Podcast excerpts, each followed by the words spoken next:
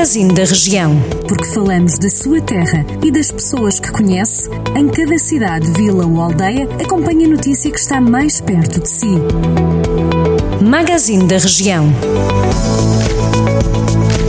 Viva, arrancamos esta semana passando em revista algumas das notícias que marcaram os últimos dias em alguns dos conselhos da região. Começamos por Aramamar, que já tem disponível o balcão único do prédio. Os proprietários de terrenos e prédios rústicos deste município já podem identificar de forma gratuita as propriedades neste serviço gerido pelo Estado.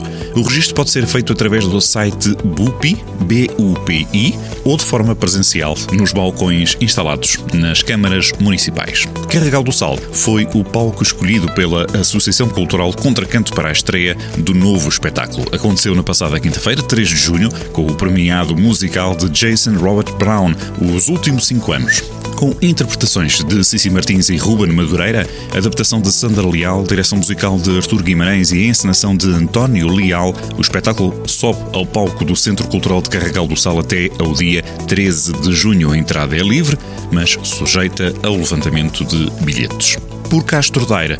Há um novo portal que quer atrair mais turistas e pode ser encontrado em Visit Castro Daire. Apresenta oito pacotes de atrações turísticas no Conselho: Magia das Termas, Aventura apaixonante no Monte Muro, Caminhos e locais de culto, a experiência e transumância, Extreme Radical, Nacional 2, uma experiência mítica, tradições com história e viver o Paiva. Tudo para atrair turistas até aos ares da Serra do Monte Muro, disponível em Visit Castro Daire, o novo portal turístico do Conselho do Norte do Distrito de Viseu. E fechamos com o desporto. A equipa de Hockey em Patins de São Pedro do Sul venceu o Vila do Bispo por 2-5 em jogo referente à 11ª jornada do Campeonato Nacional da Terceira Divisão Norte B.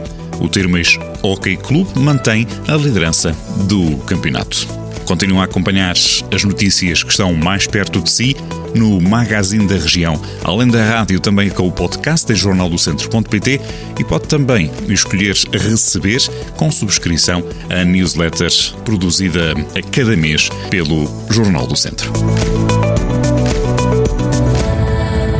Jornal do Centro, a rádio que liga a região.